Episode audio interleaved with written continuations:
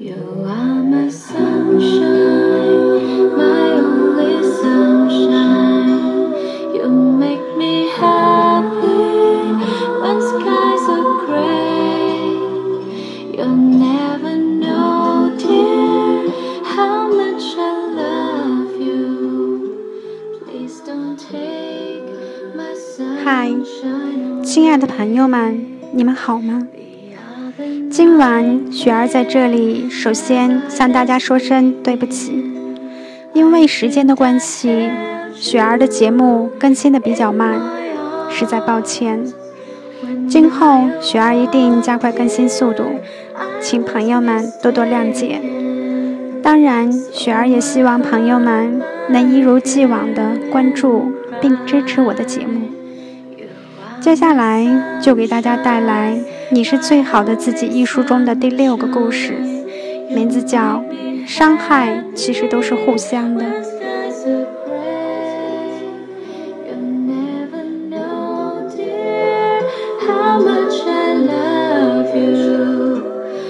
skies are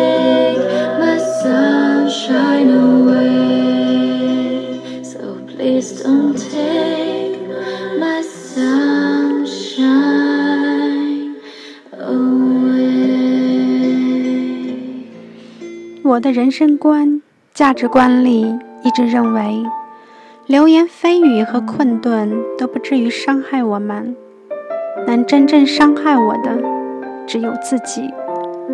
我有一个朋友，一路都在做往自己身上捅刀子的事，姑且叫他受伤先生吧。他说：“我有种能死在爱情里的魄力，即便知道明天你会离开。”昨天的我，也还是会选择毫不犹豫地遇见你。他的两段感情都以被对方甩掉而告终。二零一零年的夏末秋初，受伤先生在朋友的饭局上认识了初恋，对方是广州人，长着一双特做作的丹凤眼，抱着一盒甜甜圈，坐在最里面的位置。那晚，他们没说上几句话，仅仅靠上厕所借过的空档，眼神交流了几次。不知道是朋友有意撮合，还是无心插柳。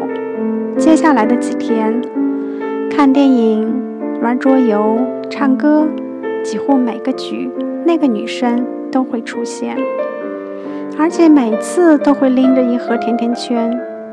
他们相遇的第四天。受伤先生借着酒劲儿主动调侃他：“为什么每次都带着甜甜圈？”对方说：“喜欢啊。”“那你喜欢什么样的人啊？”受伤先生知道自己醉了，感觉对了就好。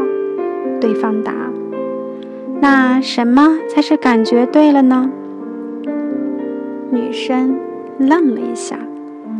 然后拍了拍甜甜圈的包装盒，只是笑着，沉默不语。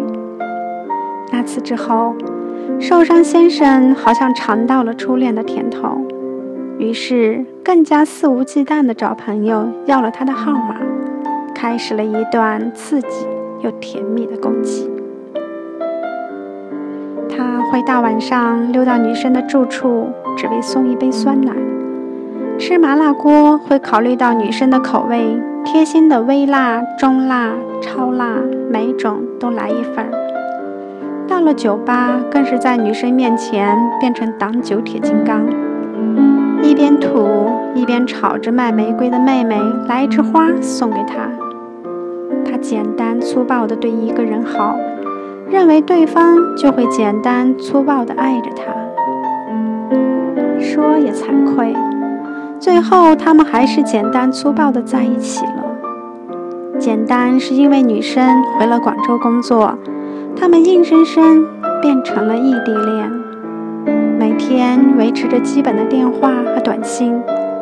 粗暴是因为女生总是以每次当我半夜醒来，发现自己是一个人，就会觉得特别难过为理由，使两人一次次陷入战争。受伤先生习惯哄着他，用危险化解对方的抱怨。背后却在一步步实现自己的小计划。说起来，受伤先生也算半个富二代，父母是本地某豆浆机品牌的西南代理，自然从小到大就没吃过什么苦头。毕业后这一年，工作也很稳定，所以当他提出要辞职去广州发展时，妈妈还一度接受不了，跟他怄气。当然，谁也阻挡不了他降落广州白云机场的决心。他没跟女生说，偷拎着笨重的行李箱去他租的房子给他惊喜。按下门铃后，里面传来打闹的男女声，他愣住了，安慰自己，生活没那么多狗血的剧情。于是捏紧行李箱的手柄，又按了门铃。直到听见喊着“老公，快去开门呀”的熟悉女声时，他才仓皇抱着行李箱逃到楼上。门开了，是个很帅的男孩子。只见他四处看了看，然后把门合上了。受伤先生坐在楼梯上，抹好发胶的头发被抓得凌乱。他恍然大悟。当初他拍着甜甜圈包装盒的意义，原来是不断寻找最好的人陪在他身边的迷离。回家之后，他不顾爸妈的问询，把自己锁在屋里。手机屏幕亮着，画面停在女孩的通讯录上，却没忍心播出去。后来就一直没播出去。第一段感情结束后，受伤先生并没有因此而消沉，而是很快全身心投入到工作中。不过半年多的时间，就从小组长升职为主管。英语专业的他，还跟几个朋友合伙开了小型培训班，给初中孩子当家教。中国合伙人上映的时候，我开玩笑说，他这势头是要超越新东方的节奏啊！事业生活一切顺利，他对爱情又有点念想了。认识第二个女友的时候，他刚在市中心买了自己的房子，自己拿了三十万，父母给了剩下的一大半。那个女生是微博上的红人，面容清丽，不食人间烟火的样子。别的女生都还在微博上哈哈哈和老娘，她却穿着一身白色流苏裙，写着毛笔字。别的女生都努力放着自己各种瘦脸美肤的自拍，她却不停地拍山水马驹。受伤先生以一个纯粉丝的心态在下面回了句评论，结果女神回复了。因为受伤先生的评论是用英文写的，女神说她对英语好的男生没有抵抗力。受伤先生和他的第一次碰面是在市中心的一家高档的日料理店。落入凡间的女神失掉了那种超凡脱俗，只是一个普通的漂亮姑娘。举手投足间看得出。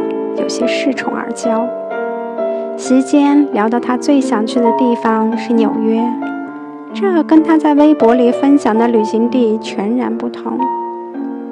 女神说：“微博是让大家看到的，只是他想让人看到的自己而已。其实真正的自己是一团火，那团火后来越烧越大。”女生没有固定的工作，靠接一些微博广告赚钱。跟受伤先生确定了恋爱关系后，便直接搬到了他新买的房子里，每天养尊处优的像个公主。他脾气很怪，每天要把衣柜里的衣服摆在床上，试不出一身好看的，他就会生一天的气。所以，受伤先生就只能不停地给他买新衣服。晚上吃饭要么在家点外卖，只要出门了，绝对不去人多的餐厅，因为他说自己有偶像包袱。受伤先生去上海出差，想带着他，他也会以远离张城市为借口拒绝，但却又矛盾的向往纽约。两人磕磕绊绊在一起快一年，有一天，女生突然提出她想去美国进修，朋友联系好了学校，只要托福通过就行。她不愿受伤先生教她，非要去最贵的英语机构上小班课。受伤先生硬着头皮花了钱，结果几个月后第一次考试，女生收到成绩单就放弃了。他说：“还是先去美国学一年语言吧。”走到这一步，两人彻底因为钱谈崩了。女生拿不出积蓄，只能找受伤先生要。他向他解释，自己的钱全部拿来买了房子，但女生不顾，天生自傲的脾气让他丢出一句：“你爸妈不是有钱吗？找他们要啊。”也是这句话，让这段荒诞的爱情开始迈向终结。受伤先生搬出去睡了一个月的酒店，等到再回到自己家时，发现家里像刚刚被洗劫过一样。卧室里高档的化妆品和衣服全部被清空了，连新买的电视也被搬走了。看着眼前一片狼藉，受伤先生给了自己一耳光，然后边笑边哭了出来。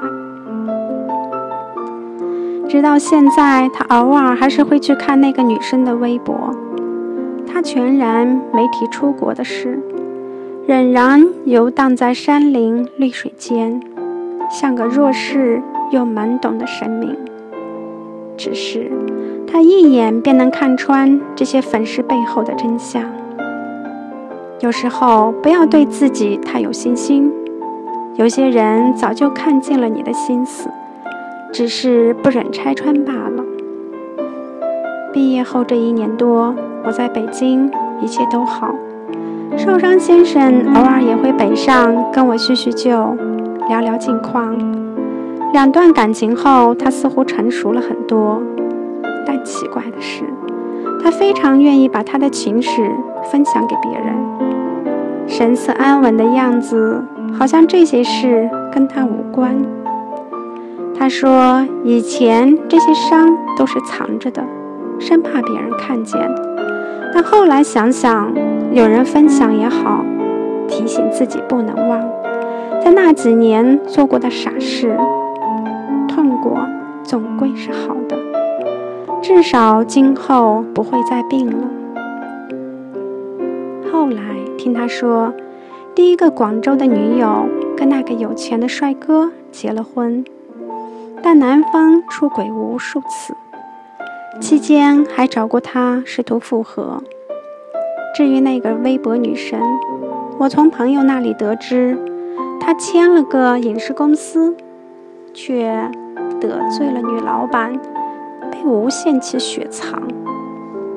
你看啊，伤害其实都是互相的，不要以为谁可以自得其所。当初你让谁受了伤、结了疤，在平行时空里，你应该也受到过大大小小的惩罚吧？受伤先生说：“过去没那么差。”我想了想，那些伤害他的人也是这样觉得吧。